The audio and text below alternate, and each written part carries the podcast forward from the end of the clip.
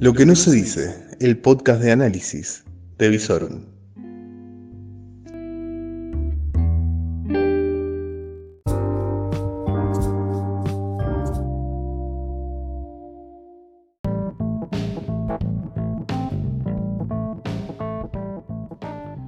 Muy pero muy buenas noches. Soy Lucas Arzamendia y hace 72 noches que no salgo de mi casa. Esto es otro capítulo de Aislados, el podcast personal de cuarentena de Visor. ¿Cómo les va? ¿Todo bien? ¿Todo tranquilo? Es viernes, tu cuerpo lo sabe. Bueno, en realidad tu cuerpo ya no registra ni qué día de la semana, del mes ni del año estamos porque esto de la cuarentena ha descajetado realmente todo.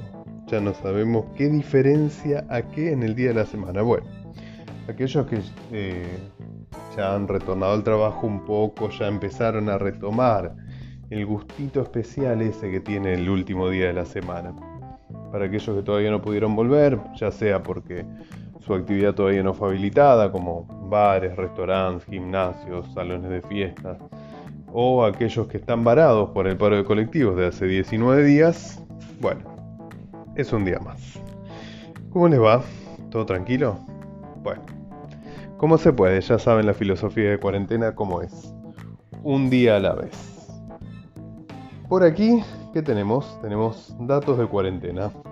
¿Cómo anda el virus? En cuanto a lo que corresponde a la provincia de Santa Fe, tenemos otra jornada sin ningún diagnóstico positivo.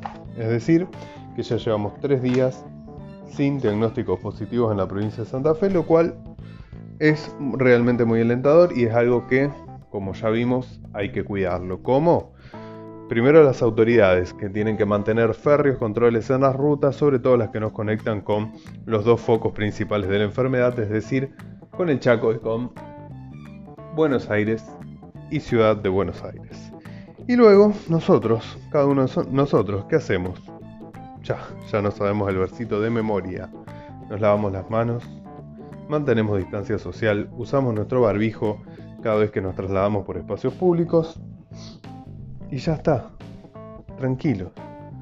La cuarentena y ya casi que hablaría de, de algo muy pero muy sectorizado, segmentado, ya fue, ya está. No estamos más en cuarentena. Ahora estamos sí con un gran cuidado.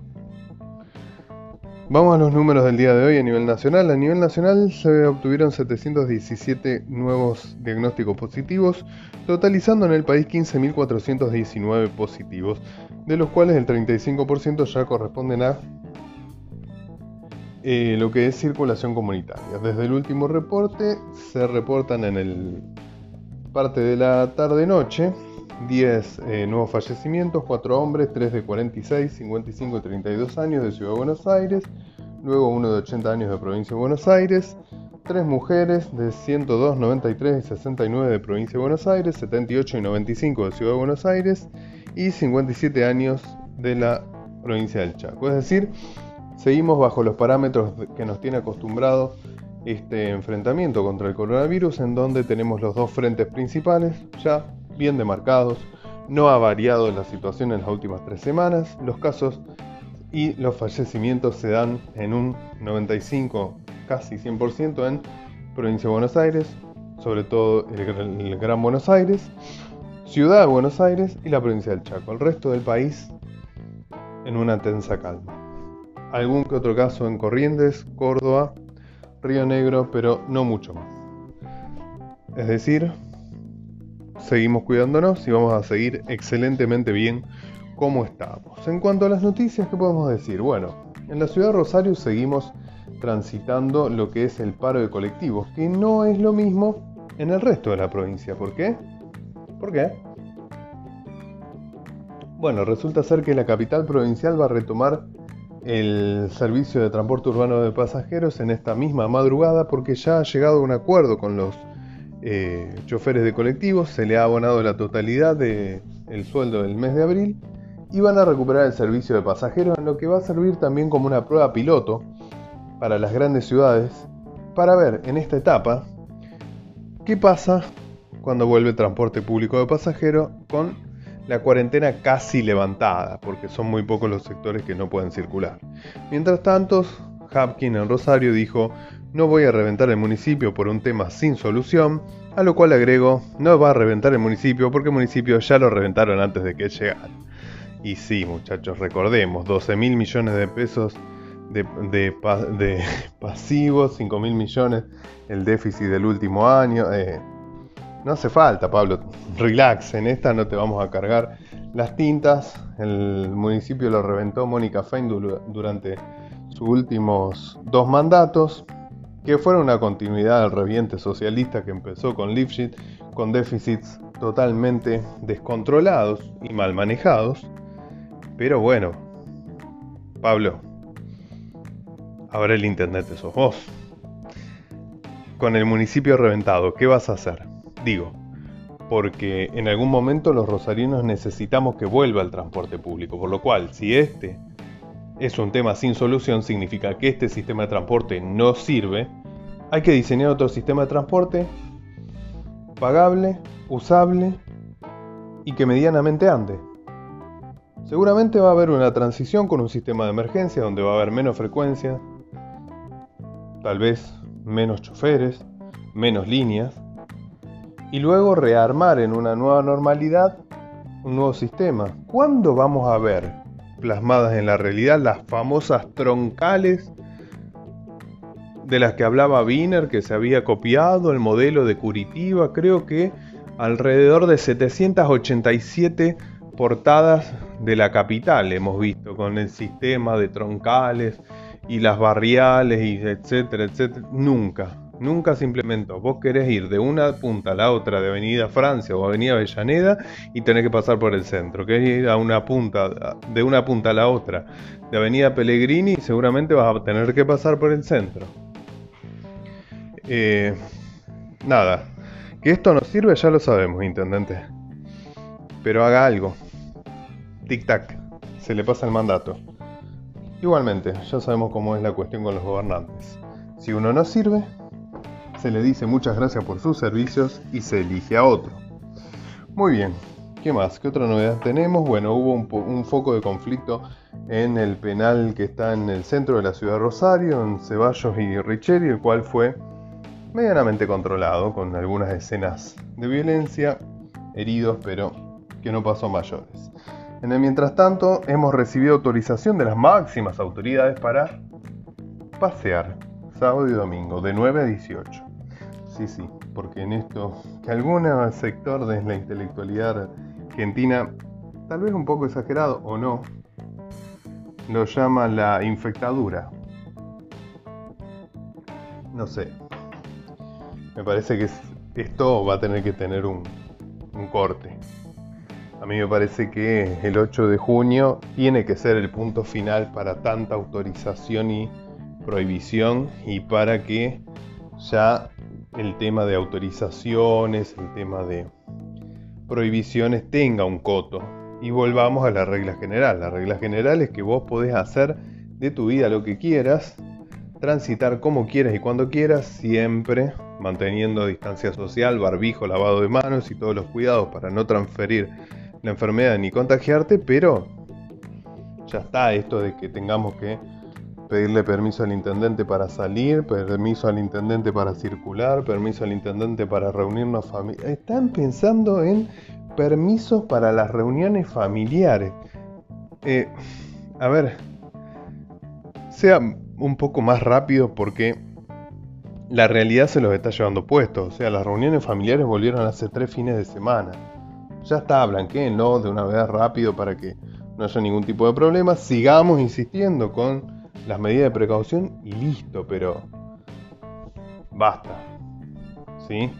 Porque si no nos volvemos demasiado hipócritas y no nos hace bien. Nunca nos hizo bien a los argentinos que ya estamos enfermos de tanta hipocresía. En el mientras tanto, hablando de hipocresía y gestión local, bueno, finalmente llegó de Nación un helicóptero y brigadistas que se han instalado en las islas con un operativo especial, operativo que está eh, con base en Freilich Beltrán y que está cubriendo, según informaron las autoridades, una zona en donde se dan los diferentes focos de incendio de alrededor de 2.000 hectáreas, un área muy extensa. Aparentemente estaría teniendo resultado porque ya hoy la cuestión del humo no afectó tanto a la ciudad de Rosario, esperemos que los operativos sigan, pero por sobre todas las cosas que se pidan medidas serias y definitivas a la provincia de Entre Ríos porque no podemos ser rehenes de cuatro estúpidos que quieren prender fuego a las islas para la cuestión de sus pasturas, etc. No, tiene que haber otro método y realmente si hace falta que intervenga la justicia, pero la provincia de Buenos Aires no puede tener temporadas de Entre Ríos, perdón, no puede tener temporadas donde los incendios están permitidos. Y sí, la legislación entrerriana todavía tiene periodos del año en donde no es castigado el incendio. Por eso es que sucede lo que sucede y por eso es que tenemos que sufrir estos embates en donde las enfermedades respiratorias, gracias a Dios, no son tan graves como la del coronavirus, pero realmente afectan y mucho a todas las personas que tienen enfermedades respiratorias. Mientras tanto, la ciudad de Rosario fue también escenario de protestas en el día de hoy. Así como en el día de ayer había sido el turno de los dueños de gimnasios, bares, eh, transportes escolares. En el día de hoy hubo dos protestas y fueron del sector salud. Por un lado, los odontólogos, que pidieron algún tipo de asistencia, porque claramente, dado que con toda la información que se divulgó en los medios de comunicación, a veces no tan responsablemente, acusan que las consultas a los consultorios odontológicos son casi inexistentes y están en una crisis casi terminal. Y no hay ningún tipo de programa de asistencia hacia este rubro. Así que hoy se hicieron oír en el centro rosarino, al igual que hubo en el día de hoy una caravana de médicos por Avenida Pellegrini, que luego fue hacia las sedes de gobierno, reclamando en principio la paga de todos sus servicios y por el otro lado un, trato de la sociedad para con ellos que no sea discriminatorio. Y la verdad es lamentable. Es lamentable que los médicos tengan que hacer una protesta para que se reconozca su labor y para que la sociedad, la misma que va corriendo a ser atendida ante cualquier dolencia y sobre todo ante un virus como es el de esta pandemia, y luego, cuando llega a su casa cansado de jornadas que son realmente agotadoras, tenga que soportar vecinos estúpidos, e indolentes, totalmente analfabetos funcionales, que peguen carteles en donde le digan no vuelvas al edificio o le deslicen amenazas por debajo de su puerta. Eh, cuánta miseria que que se destapa en este tipo de situación. Realmente si esta, esta sociedad hubiera estado a la altura, hubiera hecho una contribución muy simbiótica y le hubiera ofrecido a los profesionales de la salud alojamiento en todos los hoteles que están hoy por hoy vacíos. Por ejemplo, en un convenio para que pudieran cubrir sus costos los hoteles y que los médicos pudieran tener lugares cercanos a sus lugares de trabajo, con contención y con realmente la atención que se merecían en una situación en donde estaban dando lo máximo para que esta crisis pudiera sortearse como corresponde. Como siempre, ni la sociedad ni la dirigencia estuvo a la altura. Tomemos nota, porque va a haber otras oportunidades donde diferentes sectores pueden necesitar un trato especial y hay que empezar a estar a la altura de las circunstancias cuando vamos a exigir tanto. ¿Vas a exigir a la salud? Bien, por lo tanto tenés que tener una contraprestación con el profesional de la salud, porque a ese que le vas a exigir necesita en un momento dormir, descansar, asearse, comer, y no puede estar 12, 14 horas brindando un servicio esencial en una emergencia y encima tener que preocuparse que tiene que ir al supermercado o que tiene un vecino hijo de puta que no quiere dejarlo entrar al edificio. Necesitamos gobernantes con un poco más de visión. Alguien tiene que cuidar al que nos cuida, tanto cuando es un médico, un docente, un enfermero, un policía, si no cuidamos a los que nos cuidan, vamos a estar como solemos estar siempre, totalmente desprotegidos. Pero bueno, nunca está de más ver nuestros errores para por lo menos tratar de corregirnos. Llorar por llorar no vale la pena. Así va terminando la jornada del día de hoy. ¿Vieron lo fresco que se puso? Bueno, les cuento. ¿Qué es esto? Está entrando la primera ola polar, va, la segunda, podríamos decir, si contamos la primera de principios de mayo, ola polar de el año. Junio va a ser bastante, bastante frío, así que ya tenés que tener toda la ropa de invierno preparada, la campera gruesa, el súper acolchado. Mañana la mínima va a ser de 5 grados y la máxima de 16. Y encima va a estar un poco nublado, así que el frío se va a sentir. ¿Viste la humedad que hubo toda la semana? Va a continuar. El domingo, y no te asustes, 2 grados de mínima. Mates calentitos, unas facturas, unos churros. Te quedas en casa, prendes la estufa. Eso sí, mantener aireados los ambientes porque es importante para no pescarnos ninguna enfermedad, incluso el coronavirus. Bueno, nos vamos despidiendo en este viernes de casi no cuarentena, donde el aislamiento cada vez va quedando más de lado. Ah, recuerden, todos aquellos que cumplen tareas, van a trabajar, etcétera, hay que renovar los permisos, ¿sí?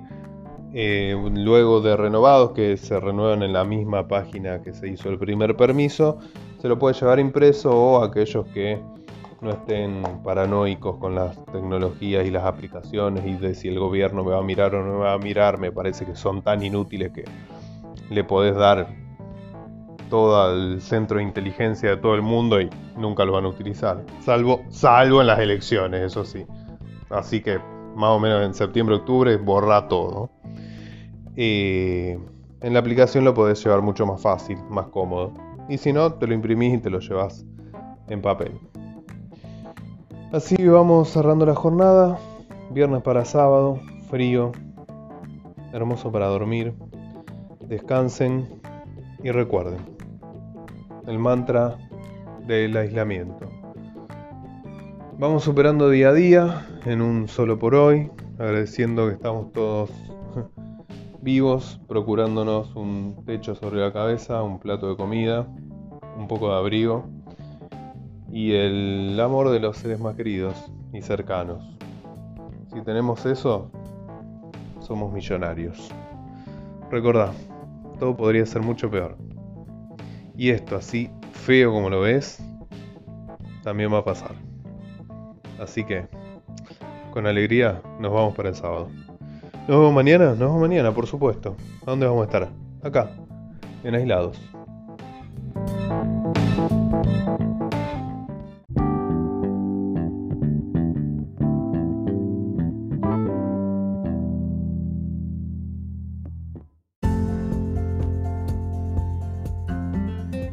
Todo lo que necesitas saber en Lo que no se dice, el podcast de Visorum. Y podés seguirnos en todas nuestras redes www.visorum.online, en YouTube como Visorum, en Instagram y en Twitter como Visorum OK. Todo el día informado a través de nuestras redes. Lo que no se dice.